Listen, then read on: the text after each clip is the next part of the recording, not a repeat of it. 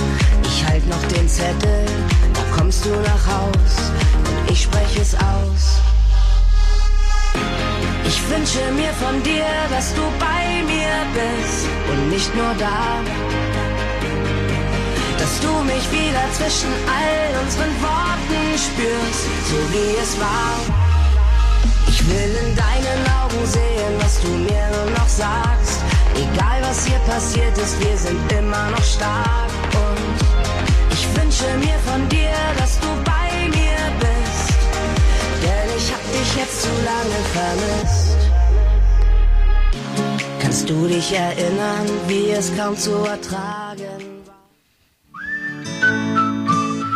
Mensch und Alltag.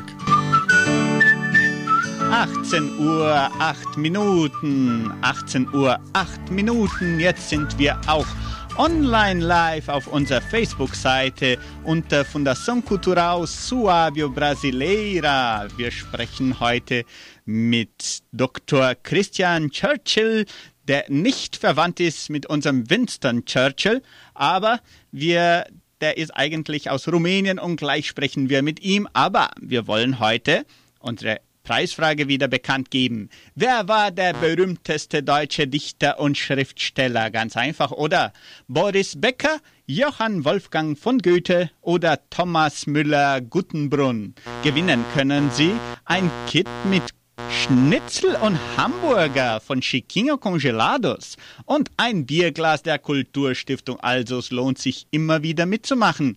Rufen Sie uns an 3625 1900 oder WhatsApp Nummer 3625 8528. Also beim Anrufen 3625 1900 wie immer und WhatsApp Nummer jetzt 3625 8528 und schreiben Sie sofort die Antwort in den Kommentaren der Live-Übertragung auf Facebook Sie müssen nicht unbedingt jetzt genau Johann oder Boris oder Thomas schreiben. Sie können auch einfach A, B oder C beantworten. Und wenn Ihnen dieses Interview gefällt, reagieren Sie bitte mit Ihrem Like oder Herzchen und los geht's mit dem Interview.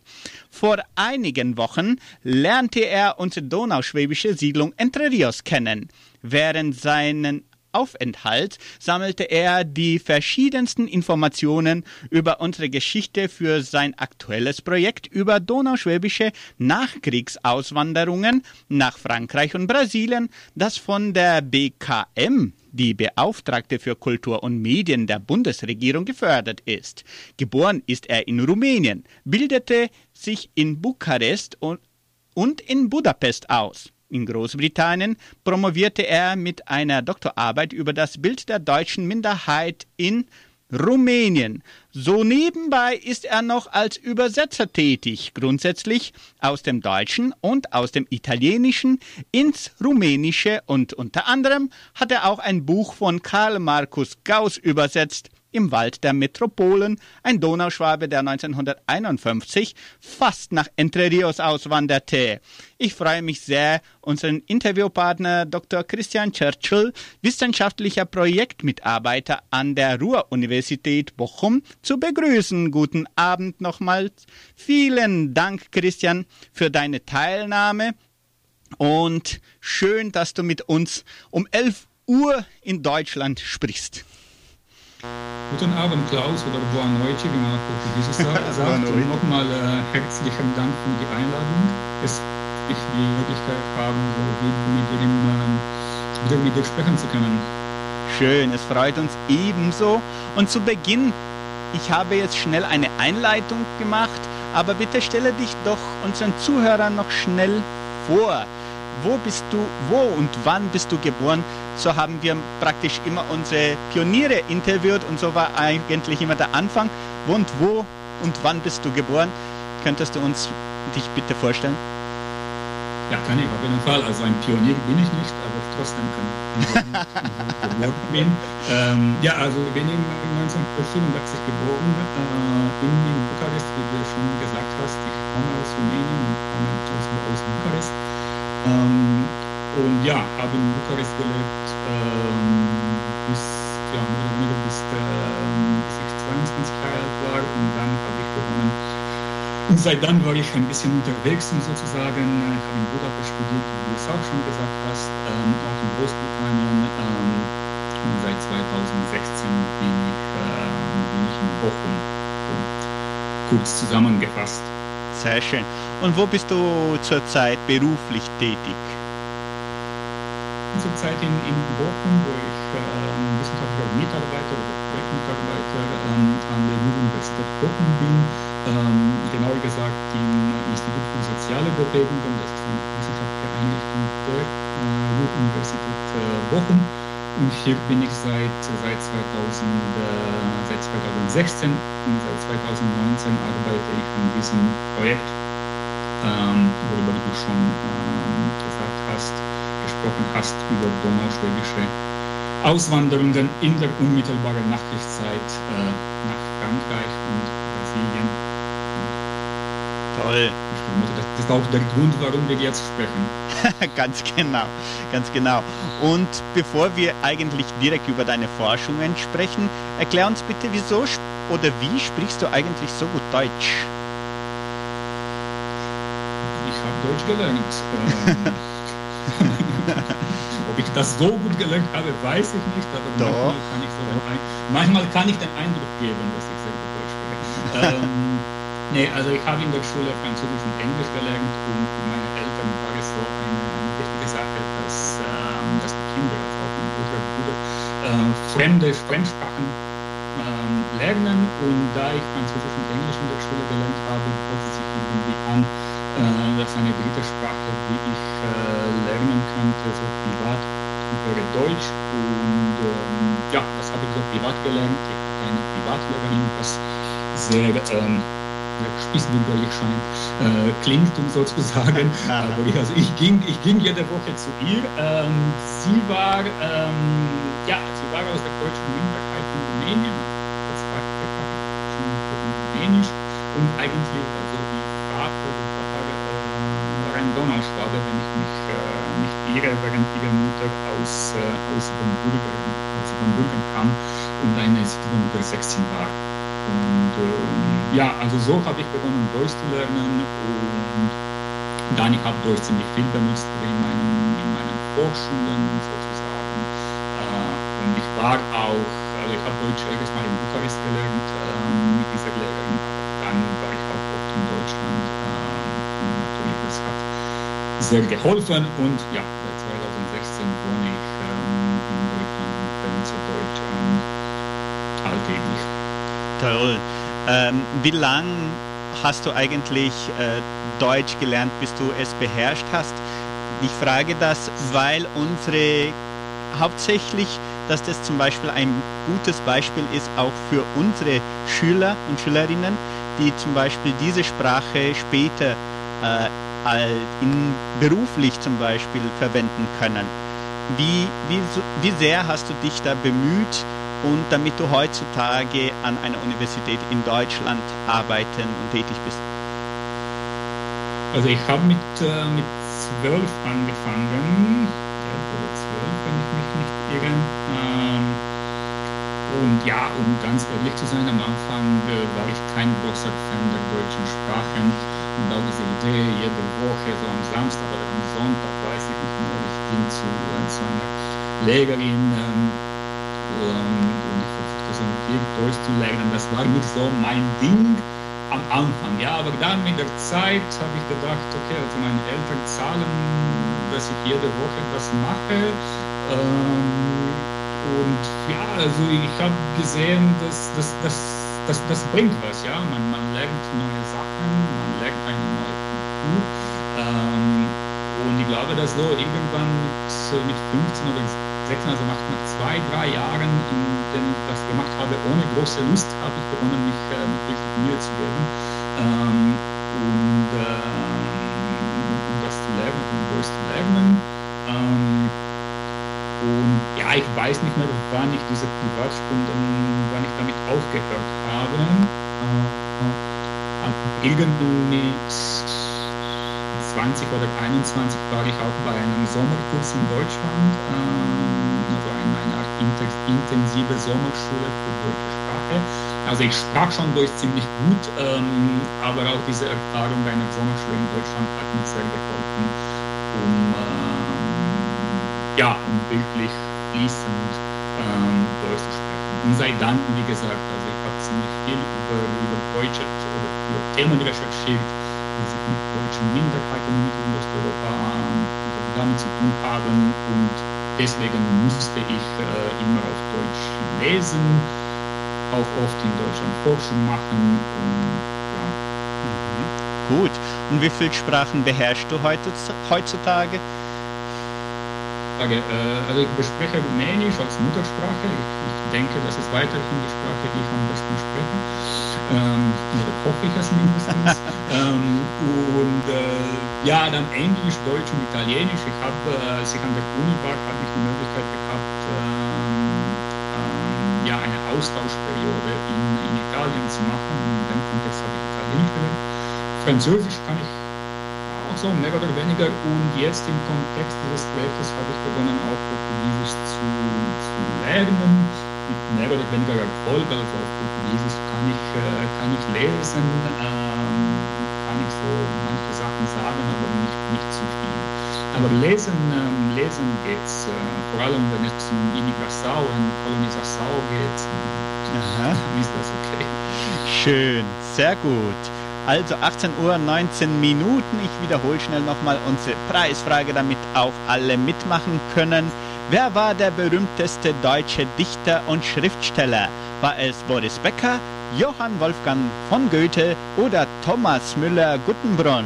Gewinnen können Sie ein Kit mit Schnitzel und Hamburger von Chiquinho Congelados und ein Bierglas der Kulturstiftung. Rufen Sie uns an 3625 1900 oder WhatsApp Nummer 3625 8528. Und Ihre Antwort können Sie weiterhin in den Kommentaren der Live-Übertragung auf Facebook schreiben. Also jetzt Natürlich reagieren Sie bitte auch mit Ihrem Like oder Herzchen oder wie Sie auch gerade wollen, damit wir genau wissen, wer mitmacht und wer auch dabei war. Und wie bist du mit der Kulturstiftung, mit unserer Kulturstiftung in Kontakt gekommen? Also die, die, die Antwort ist per E-Mail. Ähm ich, ich, ich, ich, meine, ich, ich, ich, wusste, dass ich diese Forschung machen, machen möchte. Wie gesagt, damals habe ich Frankreich und Brasilien. Und wenn man sich mit den Donauschwaben in Brasilien beschäftigt, dann ist natürlich die Stiftung die erste, die erste Adresse. Auch wenn man googelt, ist die Kulturstiftung ähm, da. Und glaube, dass irgendwann, also ich bin, ich habe dieses Projekt Ende 2019 angefangen und ich, ich glaube, ich habe irgendwann 2019 oder, oder Anfang 2020 äh, eine E-Mail geschickt. Ich weiß nicht mehr genau, an wem das, äh, das, das ich adressiert habe. Ähm, und dann bin ich äh, in, in, ja, im Gespräch mit, äh, mit Roselio eingetreten. Ähm, natürlich, dann kam Corona und äh, die Pandemie hat auch mein Projekt ein bisschen durcheinander gebracht oder meine Reisepläne, vor allem nach Brasilien, weil es war mir nicht klar, was man noch machen kann und wann und wie und ob und so weiter und so fort. Mhm. Ähm, und ich glaube, dass dann eine Weile gab es keinen Kontakt mehr, weil ich wusste ganz einfach nicht, was, was, was, was passieren wird. Ähm, aber dann ja, dann irgendwann wieder, weil dann im Sommer 2022 dachte man, dass äh, das Jahr es wieder sein, äh, bald zu reisen. Und dann habe ich, äh, hab ich sogar mit, äh, mit, mit Josi, mit Josiane ein Skype- oder Zoom-Gespräch gehabt, in dem sie mir ein bisschen erklärt hat oder erzählt hat über Interiors und was die Kulturstiftung macht und so. Ähm, aber die Idee war immer, dass ich äh, nach Interiors kommen werde, äh, um, um Forschungen durchzuführen. Ähm, dann 2021 ging es auch nicht, obwohl ursprünglich war das der Plan. dann wieder eine Weile habe ich keinen Kontakt mehr äh, mit der Kulturstiftung gehabt. Und dann irgendwann gegen Ende 2021 äh, habe ich begonnen, das wieder zu, diesen Kontakt wieder zu aktivieren und diesen, diesen Besuch zu organisieren. Und äh, Viviane war auch besonders hilfreich in diesem, äh, in diesem Zusammenhang. Ähm, ich war auch ein bisschen in Kontakt mit, mit anderen Forschern, die, die über Interviews recherchiert haben aus Brasilien, wie, wie Markus Nestor Stein und Erik Kramer. Ähm, aber sie haben mir eigentlich auch empfohlen, mit, äh, mit Viviane und den Leuten von der Kulturstiftung in Kontakt zu treten. Aha, schön, interessant. Und seit wann widmest du deine Forschungen den deutschen Minderheiten? Äh, ich glaube seit meiner, meiner Master, ja, seit meiner Masterarbeit. Also ich habe mein, ich mein Masterstudium in Budapest gemacht, an der Central European University. Ähm, und da ging es in meiner Masterarbeit, äh, also meiner Abschlussarbeit, um die, um die Beziehung zwischen religiöser und nationaler Identität bei den Siebenbürger Sachsen. Äh, also ich habe erstmal ziemlich viel über, über die deutsche Minderheit in Rumänien recherchiert und vor allem über Siebenbürger Sachsen. Entschuldigung. Ähm, dann in meiner Promotion ging es auch um, um die deutsche Minderheit in Rumänien, aber diesmal nach, äh, nach der Wende. Und ja, also seit wann hast du gefragt? Ich glaube, dass die Antwort, äh, die richtige Antwort wäre bei 2007 oder weniger. Mhm. Ähm, obwohl in der Zwischenzeit, ich habe auch andere Sachen gemacht und mich mit anderen Themen beschäftigt. Ähm, aber ja, ein, ein Großteil, in, in einem Großteil meiner Forschung ging es um Rumänien-Deutsche, deutsche Minderheiten in Rumänien, Sachsen, ähm, Erinnerung an Vertreibung, auch ich habe auch ein bisschen über deutsch-polnische Beziehungen recherchiert und über die Erinnerung an Vertreibung in diesem deutsch-polnischen Kontext. Ähm, und ja, das erklärt auch teilweise, wie ich zu dem, zu dem Thema Entre Rios gekommen bin, von Sachsen zu Rumänien-Deutschen, von Rumänien-Deutschen zu Banater Schwaben, von Banater Schwaben zu Donauschwaben und dann von Donauschwaben in Südosteuropa und Deutschland, äh, zu Donauschwaben in Österreich und dann auch zu Donauschwaben irgendwie weiter ausgewandert sind. Mhm. War das ein Thema, das dir, dich immer interessiert hat? Wie ist das, wie bist du eigentlich auf, auf dieses Thema der, der, Min, der deutschen Minderheiten in Rumänien und dann später auf die Donauschwaben gestoßen, sagen wir so?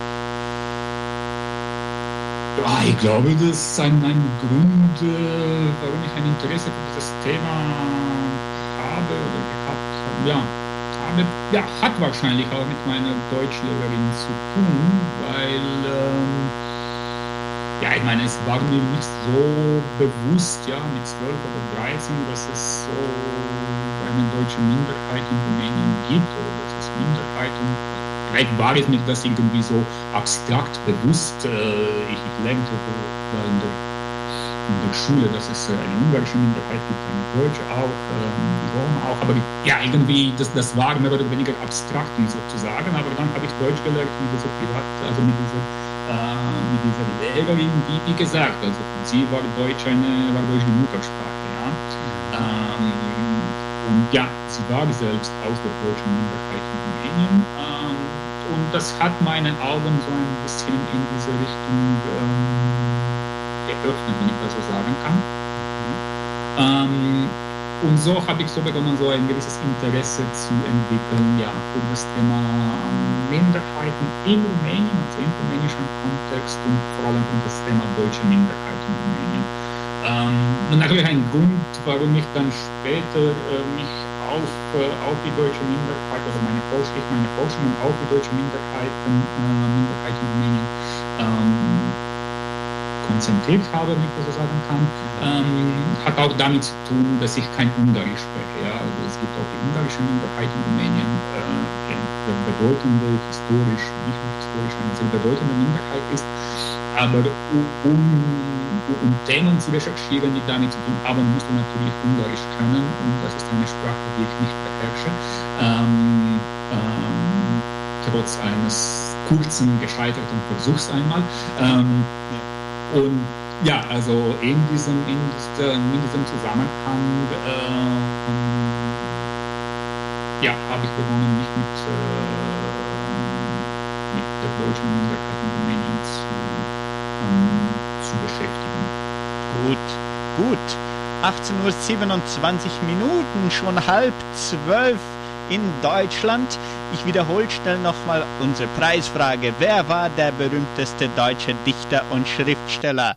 War es Boris Becker oder Johann Wolfgang von Goethe oder Thomas Müller? Guttenbrunn.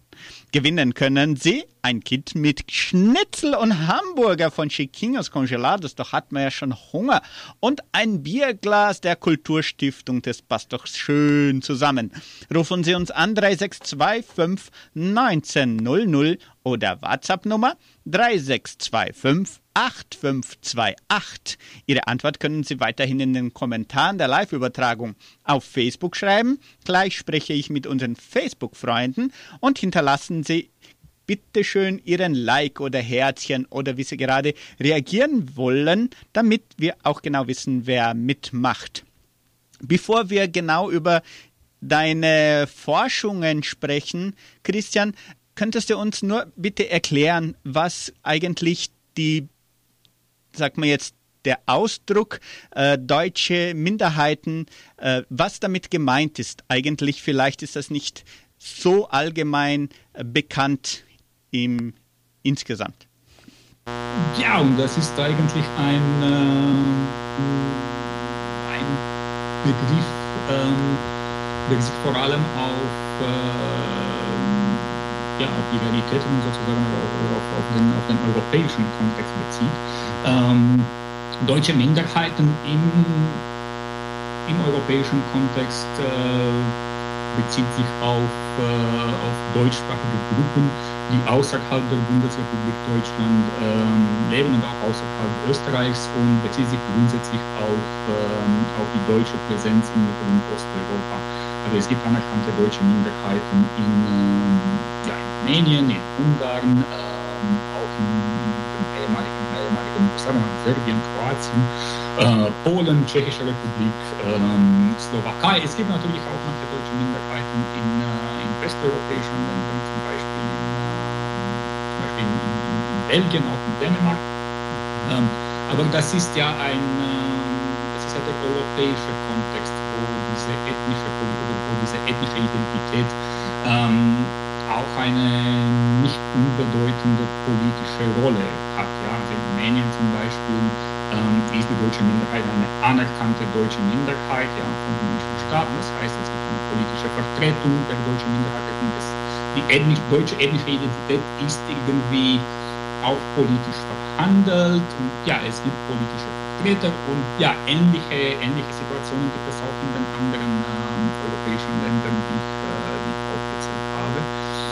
Während natürlich in, in, in, in Südamerika, in Südamerika oder in Nordamerika oder sowas ist, ähm, ist die Lage eine, eine oder ist der Kontext so ein, ein anderer Kontext, äh, weil da sprechen wir nicht über diese ja, wir sprechen nicht über, über deutsche Minderheiten. Ja. Wir sprechen über deutsche Gruppen, über Leute, die Deutsch sprechen, über Schwaben aus Brasilien oder über Pomeraner in Pomerode. Aber da hast du nicht diese, diese politische ähm, Vertretung, ähm, ja, und auch diese politische Kategorisierung, wenn ich das so sagen kann, ähm, der, der ethnischen Identität. Oder nicht, also nicht so wie, in, wie, wie im europäischen Kontext. Gut, sehr gut erklärt. Und welche sind deine Hauptforschungsinteressen äh, zurzeit? So grob gesagt, äh, ich beschäftige mich mit äh, ja, ethnischer Identität, ähm, vor allem wenn es um deutsche Identität ähm, geht, um Deutschen außerhalb der Bundesrepublik, wie ich es gesagt habe, ähm, auch mit Fragen von, von, Nationalismus, das ist natürlich eng verbunden mit, äh, mit der ethnischen Identität, aber auch mit Fragen von, ähm, von Erinnerung, Erinnerung an Krieg, ähm, Erinnerung an Flucht und Vertreibung, wie ich es schon gesagt habe, aber auch Erinnerung am Zweiten Weltkrieg im Allgemeinen. Ähm, dann, wenn man über Identität und Erinnerung spricht, äh, ja, dann ist Musealisierung auch ein Thema, das, äh, das mich interessiert. Also wie wird Geschichte in Museen ähm, dargestellt und äh, verbreitet. Ja, also diese wären, sagen wir, die, äh, die Themen, die mich am meisten interessieren. So sehr, äh, sehr grob gesagt, ja, und jetzt zunehmend auch das Thema der Migration und der, der Migrationsgeschichte. Toll. Und gibt es weltweit noch wenig Stoff zur Forschung der Minderheiten, so wie du es durchführst? Wie, wie bewertest du diese? Ich, ich mache keine sehr keine, keine sehr revolutionäre Forschungen sozusagen. Also, äh, Nee, es gibt, äh, es gibt ziemlich viel über, äh, über ethnische Identität. Also ich beziehe mich grundsätzlich auf die, äh, auf die Literatur auf Englisch und auf, äh, auf Deutsch. Ähm, es gibt auch viel, also das, das Thema der Erinnerung und von Memory und Gedächtnispolitik. Ähm, ja, das ist ein super großes Thema, vor allem in den letzten 20, 30 Jahren. 40 Jahren. Ähm, also es, es, gibt, es, gibt, es gibt ziemlich viel. Ich würde nicht sagen, dass, dass es wenig gibt. Was vielleicht ähm, besonders ist, und hier könnte ich mich auch, auch konkret auf Entre Rios beziehen, ähm, und worüber ich nicht weiß, dass es so viel Literatur gibt, ähm, ist diese, diese Verbindung zwischen ähm, zwischen Ethnizität und, und, Business oder Agrobusiness, weil äh, das, das, haben wir ein bisschen auch während unserer Gespräche in Brasilien. Das, Thema haben wir auch angesprochen. Was, was besonders bei Entre ist, ist die Tatsache, dass diese Produktion und Reproduktion von, von donaustädtischer Identität ähm, wird grundsätzlich im Namen einer ähm, eines wirtschaftlichen Akteurs betrieben. Ja? Also ich spreche jetzt über Agraria, das ist eine, eine Genossenschaft, aber das ist ein, ein, ein, ein Business. Ja? Ähm, und ähm, das ist nochmal was, was anderes im Vergleich zum, zum europäischen Kontext und zum osteuropäischen Kontext, den ich viel besser kenne. Ähm, und über diese ja, über, äh, über Unternehmer, über wirtschaftliche Unternehmer, die gleichzeitig auch ethnopolitische Unternehmer sind, wenn ich das so sagen kann. Darüber gibt es, soweit ich weiß, nicht so viel, ähm, aber es kann auch als gut sein, dass es Literatur gibt, die ich eigentlich nicht. Ähm, aber das ist so ein, ein Thema, ähm, ja, das, wie gesagt, das ist auf der einen Seite was Besonderes über Entre und auf der anderen Seite, ich glaube, dass ähm, da gibt es nicht so viel, so viel Literatur darüber. Gut. Und wie kann man auch, oder wie können auch die Donauschwaben oder die donauschwäbische Gemeinde hier von Entre Rios oder weltweit von deiner Forschung profitieren? Du hast auch äh, einen Teil deiner Arbeit schon als Buch veröffentlicht kann, hat man dazu noch Zugang? Wie, wie, wie kann man davon profitieren? Also ich glaube, dass ich, ein Teil meiner Arbeit über Entre Rios habe ich noch nicht veröffentlicht, weil ich habe das noch nicht geschrieben. Ach. Ich bin erst am Samstag zurück aus, äh, aus Entre Rios. Äh, ich habe, ja, ich habe meine, meine Doktorarbeit habe ich, habe ich veröffentlicht. Äh, aber da, wie gesagt, geht es um das Bild der deutschen Minderheit in Rumänien äh, nach der Wende. Ähm, das habe ich auf Englisch veröffentlicht, auch auf Rumänisch. Äh, ich schreibe eigentlich viel öfter auf Englisch als auf, ähm, als auf Deutsch. Ähm, wie die Donauschwaben profitieren können, äh, ja, die einfache Antwort ist, äh, man, man kann nicht lesen. Ich weiß nicht, ob, ob man daraus wirklich profitiert. Aber auf jeden Fall. Aber, äh, man, man, man kann es versuchen. Ähm, und äh, wie gesagt, ähm, ja, es kann aber auch halt so sein, dass ich, äh, dass ich mehr auf Deutsch schreiben werde als, äh, als, auf, äh, als auf Englisch. Ähm, und dann, wenn man, wenn man mich liest, dann keine Ahnung, was die Leute machen mit das, was, äh, was ich schreibe. Ich meine, das ist auch nicht unbedingt mein. Habe auch keine, keine Kontrolle. Ja. ja, natürlich. Und wie, welche Ergebnisse. Das weißt du auch als Schriftsteller. Ja, genau. Das, äh, sobald es mal veröffentlicht ist, dann ist es außer unserer Kontrolle. Noch mehr heutzutage. Ähm, ich würde noch fragen, wenn, wenn man von, von den Ergebnissen deiner Forschung spricht, zum Beispiel, auf was bist du schon gekommen, äh, was dich am meisten be begeistert hat, wenn man von deutschen Minderheiten in Rumänien oder jetzt diesen Zusammenhang von den Auswanderungen der Nachkriegszeit nach Entre Rios oder sogar nach Frankreich. Was hat dich da am meisten beeindruckt? Etwas, was vielleicht dich, äh, was du vielleicht gar nicht ahntest und jetzt etwas vielleicht sehr Besonderes oder Wichtiges ist in, in deiner Arbeit? Ich bin nicht so einer, der leicht zu begeistern ist, das muss ich, äh, von Anfang an sagen. Und natürlich, äh, okay, und als, als, als Forscher versucht man, soweit wie möglich auch eine Art so neutrale Position zu haben und nicht sehr begeistert von seinem eigenen Forschungsobjekt äh, zu sein. Ähm, und ja, also ich glaube oder ich bin mir, ich bin mir sicher, dass, dass meine Einstellung ähm, und dass meine Positionen ähm, meine, meine Einstellung und mein Einsatz irgendwie viel kritischer sind oder kritischer sind ähm, als, als, als die Einstellung der Leute, die in Entre Rios äh, sind und die sich mit, äh, mit dieser römisch-schwedischen Geschichte ähm, beschäftigen. Ähm, gleichzeitig, äh, was ich da gefunden habe, war für mich äh, und ist weiterhin besonders, äh, ne, besonders interessant.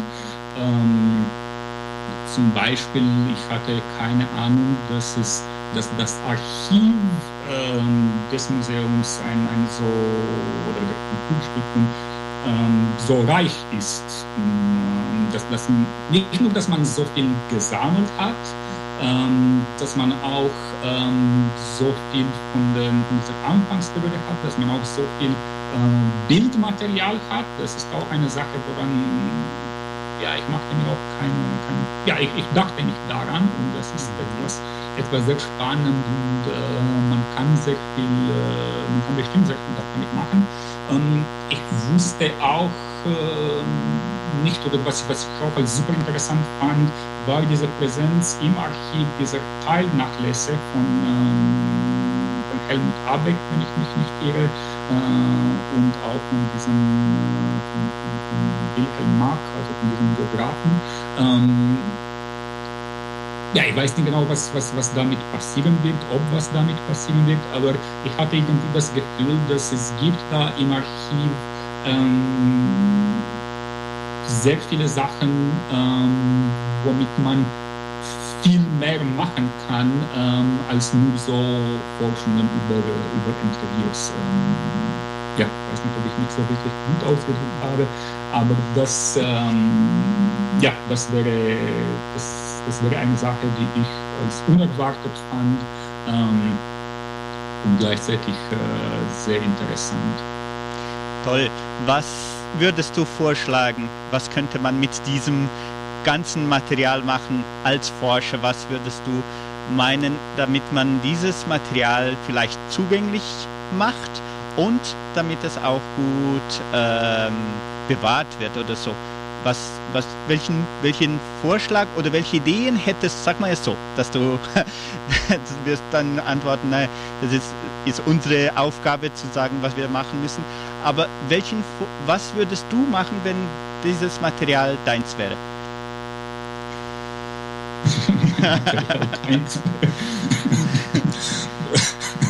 Okay, also ich meine, äh, mit dem Material über Agraria und über das Museum und über die Geschichte von Entre Rios ähm, ja, kann man sehr viel machen. Ähm, man hat das teilweise schon gemacht, ja, also ich habe da ein Buch über Entre Rios veröffentlicht. Äh, ich werde auch einen Großteil meiner Forschungen ähm, ich werde auch das benutzen, was ich da gefunden habe, ähm, um meine Forschung selbst äh, zu, zu machen.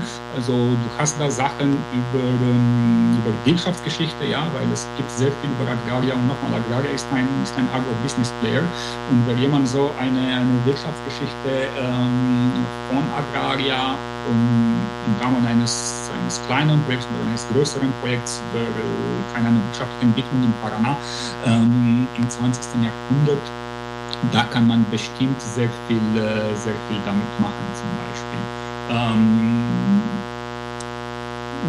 wenn ich dann konkret über diese, diese Teilnachlässe oder Nachlässe oder Teilnachlässe spreche, wo es auch ja, sehr viele Bücher gibt und wo ich beziehe mich auch auf Helmut Abeck und ähm, den anderen nachlassen mag, äh, man, man, muss das erstmal katalogisieren, aber ich glaube, dass die Kollegen und Kolleginnen von der Kulturstiftung sind jetzt dabei, das zu machen.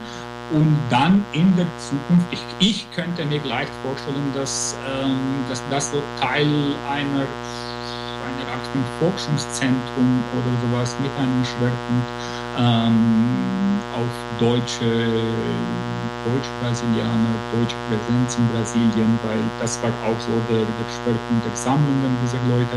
Ähm, vielleicht in, in, Zusammenarbeit mit, äh, mit einer Universität, wie die Universität von Guarapuava, vielleicht in Zusammenarbeit mit, mit dem äh, Stadion, Martin-Stadion-Institut in Sao Paulo, das, das weiß ich nicht. Und der brasilianische Kontext, äh, den brasilianischen Kontext kennst du viel besser als ich. Ähm, aber es gibt da, das war so mein, äh, mein Eindruck, ähm, ja, nicht nur ein Archiv ähm, der Agraria und der Siedlung Entre Rios, aber auch äh, eine kleine wichtige Bibliothek. Mhm. Wie gesagt, das ist grundsätzlich wegen dieser, wegen dieser Nachlässe ähm, die, die da sind und womit bis jetzt ähm, nicht sehr viel passiert ist, soweit ich weiß. Toll. 18 Uhr 44 Minuten. Ich wiederhole zum vorletzten Mal unsere Preisfrage. Wer war der berühmteste deutsche Dichter und Schriftsteller? So einfach. Boris Becker äh, oder Johann Wolfgang von Goethe oder Thomas Müller Guttenbrunn? Also äh, einer von diesen drei, gibt es eigentlich überhaupt Thomas Müller Guttenbrunn? Spielt er vielleicht in Bayern München oder sowas? Mega gute Preise können Sie heute gewinnen. Ein Kit mit Schnitzel und Hamburger von Chiquinho Congelados und ein Bierglas der Kulturstiftung. Rufen Sie uns an 3625 1900 oder WhatsApp-Nummer 3625 8528. Ihre Antwort können Sie weiterhin in den Kommentaren der Live-Übertragung schreiben. Reagieren Sie bitte auch auf unsere Live-Übertragung mit Ihrem Like oder Herzchen. Und ich begrüße ganz schnell mal unsere Facebook-Fans. Wo sind sie denn? Ich schaue mal gerade hier nach. Ja, Werner Griebel, guten Abend, schön, dass Sie dabei sind. Erika Kiefer, Christine Tini, Roberto Essert, Halina Bonert, Silvana Chimeres, Adelaide Stutz, Anita Keller, Carmen Hülse-Naui, Daniela Milling, Andrea Lucinda Zentner, Leila Krause-Strenge, Luciana Hugendobler-Petri, Alto Pettinger, hallo Papa und Rosina Zentner. Also vielen Dank alle Facebook-Fans, die immer dabei sind und immer mitmachen. Schön, dass ihr dabei seid und schön, dass ihr auch immer beiträgt. Also jetzt wollen wir auch wissen, du hast über diese Zusammenarbeit mit der Universität mit Universitäten gesprochen und du bist ja in der Universität, in einer Universität tätig. Wie funktioniert diese Unterstützung äh, dieser Universitäten für solche Forschungen? Ist das äh, Privatinvestition, staatliche Investition? Wie, ist, wie funktioniert das in, in deinem Fall? In diesem, also in meinem Fall, ja, ich bin an, an der Universität angesiedelt, ich arbeite an der Universität Bochum. Ähm, aber wie du es gesagt hast, äh, wird mein Projekt ähm, eigentlich, oder wird das Projekt äh, von der BKM gefördert, das ist die Beauftragte für Kulturmedien der Bundesregierung. Ähm, sagen wir das, das, das Kulturministerium auf der Bundesebene, um das leichter zu machen.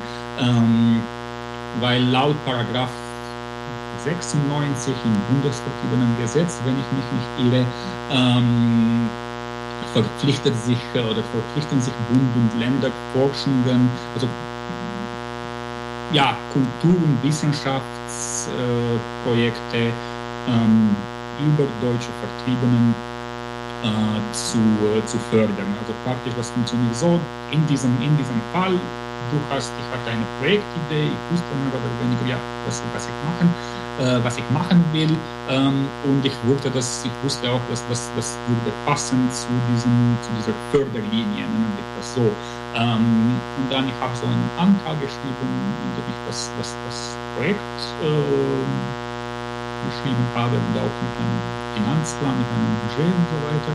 Ähm, und dann äh, die BKM oder die zuständige Abteilung in der BKM ähm, hat das bewilligt und hat das, äh, hat das finanziert. Ähm, aber also ich sage, ich habe das geschrieben und das ist auch nicht, nicht unwahr, ähm, aber die WKM gibt nicht mir Geld, sondern gibt Geld der Uni. Ja? Also es gibt praktisch immer eine Institution, das muss eine wissenschaftliche Institution sein, eine Forschungsinstitution, eine Universität, ähm, die den Antrag offiziell ähm, schickt und die auch irgendwie als eine Art Garant fungiert, wenn du möchtest, dass die Forschung, die man da in diesem, in diesem Zusammenhang durchführt, ist so eine, eine, wissenschaftliche, eine wissenschaftliche Forschung, ähm, eine seriöse wissenschaftliche Forschung. Ähm, und so funktioniert es im Fall dieses Projektes, aber es gibt auch andere Möglichkeiten, so Forschungen zu finanzieren. Ich hatte gesagt, also ich bin in Bochum seit 2016. Ich habe drei Jahre an einem Projekt über die Erinnerung an Krieg in europäischen Museen gearbeitet und das war zum Beispiel von der, von der Europäischen Union finanziert. Ja. Also auch äh, öffentliche Gelder, aber die kamen von dieser EU-Ebene. EU Sie haben auch die eigenen Förderlinien und es gibt auch die, die Stiftungen, äh, Volkswagen Stiftung, Thyssen Stiftung und auch andere Stiftungen, äh, die die Forschungsprojekte finanzieren, auch mit den eigenen Förderlinien. Ähm, ja, mhm. so, so wäre es nun kurz gesagt schön. Unter anderem hast du auch das Buch Im Wald der Metropolen von Karl Markus Gauss übersetzt. Wer war eigentlich Karl Markus Gauss und wie ist er mit unserer donauschwäbischen Geschichte verbunden? Karl Markus Gauss ist ein, ein, äh, ein sehr bekannter österreichischer Schriftsteller und ähm, hat auch sehr viele Auszeichnungen bekommen. Ich glaube, dass auch vor kurzem hat er was, äh, hat er bekommen. Gut, dass du mich das fragst, ist eine gute Erinnerung, dass ich, ähm, dass ich mit ihm vielleicht auch dass ich ihm schreiben sollte. Ich habe das seit langer Zeit nicht mehr gemacht. Ähm, aber er ist der Sohn, also er ist ein als, als Schriftsteller bekannt und ist ein, ein sehr guter Essayist und Schriftsteller, ähm, aber er ist auch, äh, kommt aus einer donauschwäbischen Familie und er ist der Sohn von Adalbert Gauss, ähm, Karl Gauss. Ähm, der war damals Ende der, der 40er ähm, auch in Österreich. Ähm, er war Redakteur äh, der Zeitschrift Neuland. Ich weiß nicht, ob schon Chefredakteur, also irgendwann ist er auch zum, zum Chefredakteur geworden.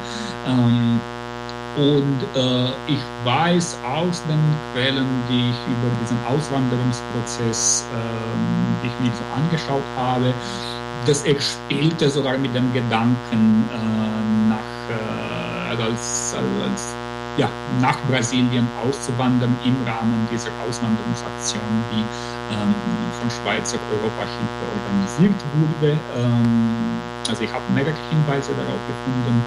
Ähm, letztendlich das ist, ist, das, ist das nicht passiert. Äh, Adalbert Kargaus ist dann in, in Österreich geblieben und er war lange Zeit, also bis zu, bis zu seinem Tod, äh, eine sehr wichtige Persönlichkeit innerhalb der donauschwäbischen Community in, ähm, in Österreich. Äh, und mein Name war vor allem, aber nicht nur mit ähm, dieser Zeitschrift Neuland assoziiert, ähm, die auch ab und zu äh, manche Berichte über, über Entre Rios ähm, veröffentlichten.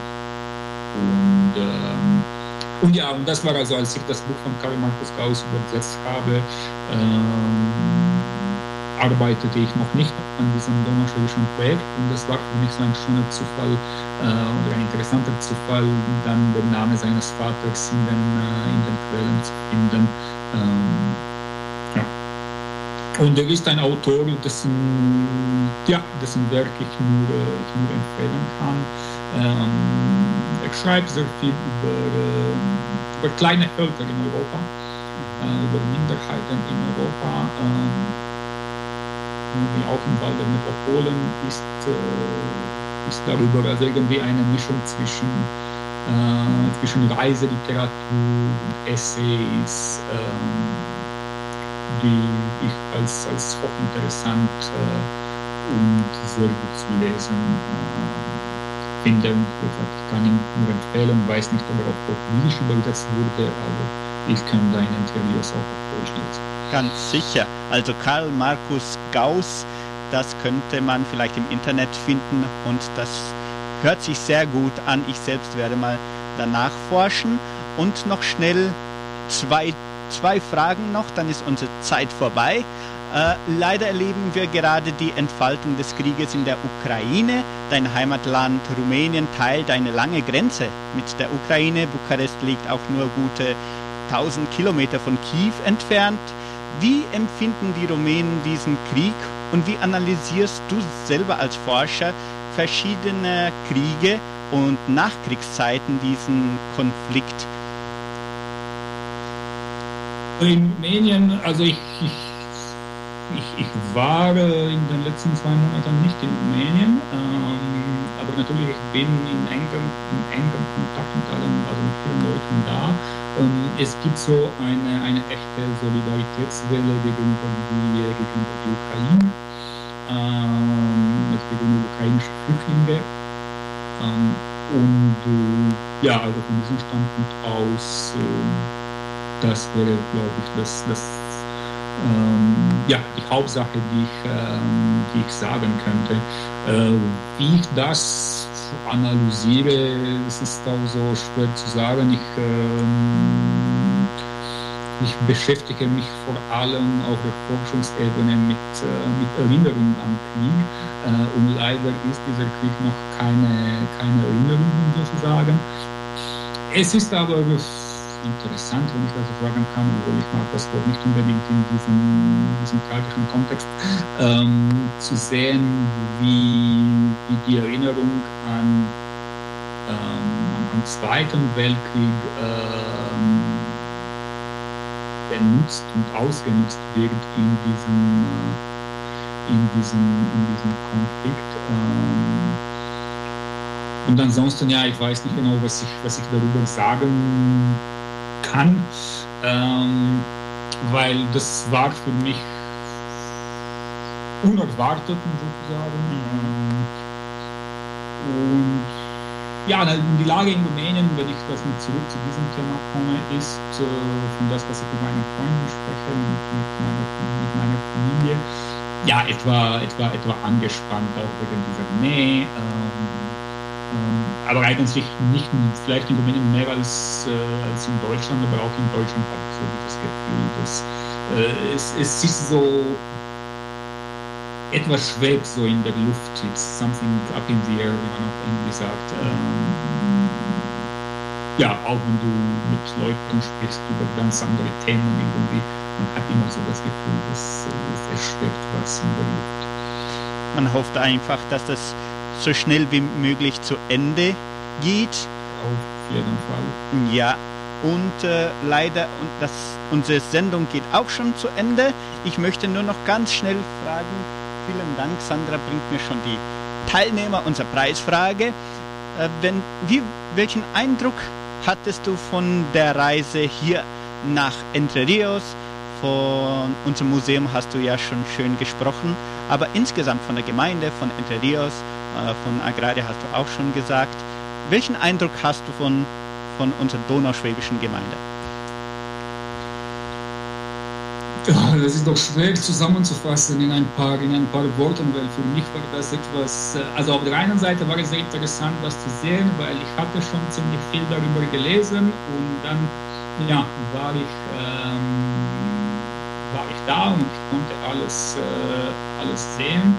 Ähm, gleichzeitig, was, ich, ähm, was mir vielleicht nicht so klar war und was ich als, als, als sehr interessant äh, war, und empfunden habe, ist auch die Tatsache, dass Entre Rios ist, ist eigentlich mehr als nur die donauschwäbische, als nur die donauschwäbische Präsenz, als nur die donauschwäbische Geschichte, sowohl auf der historischen Ebene ähm, als auch, als auch, äh, als auch zeitgenössisch. Ähm, also es, es, war für mich auch interessant zu sehen, ähm, wie Entre ist Teil von Guarapuava, ist aber auch irgendwie auch nicht wirklich Teil von Guarapuava. Also es gibt so diese ähm, ja. Entfernung. ja, diese, diese, diese Entfernung und ja, Entre Rios ist Guarapuava, dann wenn man in Guarapuava ist und wenn man das Museum besucht, findet man nichts über Entre Rios und über die Donauschwaben. Gleichzeitig im, Donau, im, im Donauschwäbischen Heimatmuseum findet man nicht so wirklich was über, über Guarapuava. Ähm, also irgendwie war es für mich ähm, interessant zu sehen, dass, ähm, dass, dass, dass, dass die Welt und auch in der die Donauschwaben Innenterios sich bewegen, eigentlich ein, ein, ein viel, eine viel reichere und viel komplexere äh, Welt ist. Und, und, ja, das war für mich super interessant. Und ansonsten ähm, die Gastfreundschaft und die, äh, die Freundlichkeit, der ich da empfangen bin äh, von den Leuten in der, in der im Museum, die Tatsache, dass ich so praktisch die Möglichkeit hatte, überall, fast überall so alleine durchzustöbern, ähm, das, ähm, das war für mich besonders, besonders cool, wenn ich das sagen kann. Toll. Und dafür bin ich, äh, bin ich wirklich sehr, sehr dankbar. Ich will jetzt äh, nicht alle aufzählen, weil ich werde jemanden vergessen bestimmt, aber bei den Mitarbeitern des, äh, des Museums und der Kulturstiftung bin ich äh, wirklich mehr äh, ja, muss ich mich bedanken. Bitte schön, gern geschehen im Namen unserer Kollegen und immer herzlich willkommen, auf jeden Fall. Äh, ich, ich werde zurückkommen, das kann also gut sein. Ja, bitteschön. Wäre das, wär das schön. Also jetzt ganz schnell zu unserer Antwort der Preisfrage. Unsere Zeit läuft aus. Johann Wolfgang von Goethe natürlich war ein berühmter deutscher Dichter und Schriftsteller, der als Vertreter des Sturm und Drang sowie der Weimarer Klassikwerke wie die Leiden des jungen Werther 1774 und Faust 1806, 1832 schuf. Und damit es kein, damit alle auch den richtigen Namen im Kopf haben, anstatt Thomas Müller Guttenbrunn heißt unser guter äh, donauschwäbischer Schriftsteller, deutsch-österreichischer Schriftsteller Adam Müller-Guttenbrunn. Und jetzt schnell zur Verlosung unserer Preisfrage. Bitte schön, Christian, eine Nummer von 1 bis 2 bis 41, 1 bis 41, damit wir ein Kind mit Schnitzel... 1 bis 41, dann 12. 12. Christina Tina, also äh, Christina, Christian hat die Christina gewählt aus. Schön. Also Kit mit Schnitzel. Was hat, Christina, was hat Christina gewonnen? Der Schnitzel oder das Bildglas? Äh, Schnitzel mit Hamburger von Chiquinhos Congelados. Sehr schön. Und noch hoffe, eine Nummer. Ist nicht Vegetarierin. Hoffentlich nicht. Ich denke nicht. Ich denke nicht. Und noch eine Nummer. Eine andere Nummer 21. 21. Heidi Wendler. Heidi Wendler hat ein Bierglas der Kulturstiftung gewonnen. Also dann, Christina, kannst bitte schön äh, bei Chiquinho Congelados direkt einen Preis abholen und Heidi bei uns den Bierglas der Kulturstiftung oder kann man auch gleich abholen und am besten bis am kommenden Mittwoch. Natürlich bedanken wir uns auch bei allen Hörerinnen und Hörern, die mitgemacht haben. Unsere Zeit ist leider vorbei. Die Voz do Brasil kommt schon. Wir beenden das heutige Interview, indem wir mit Dr. Christian Churchill, wissenschaftlicher Projektmitarbeiter, sprachen. Ich, ich sprich deinen Nachnamen so aus, weil ich nicht Rumänisch kann, leider. Dieses Interview können Sie... Alles gut, perfekt. Gut, dieses Interview können Sie vollständig zu jeder Zeit auf unserer Facebook-Seite nochmal ansehen und verfolgen Sie auch unsere deutschsprachigen Sendungen von Radio Nicentro Entre Rios über die bekanntesten Podcast-Plattformen. Unser Tontechniker war Luan Santana Dentinho Jr. Auf WhatsApp Sandra Schmidt. Auch ich, Klaus Bettinger, bedanke mich ganz herzlich bei unseren Online-Studio-Gast noch einmal, Christian Churchill. Vielen, vielen Dank. Jetzt ist schon Mitternacht vorbei. Bei dir ist schon der 7. April, Tag des Journalisten. Und also in Brasilien zumindest. Und vielen Dank noch einmal und immer herzlich willkommen hier in Entre Rios. Für die Einladung Klaus und ähm, ja, Parabens für den Journalistentag. Dankeschön. Also vielen Dank, liebe Zuhörer und Zuschauer. Bis zum nächsten Mal. Ciao, ciao.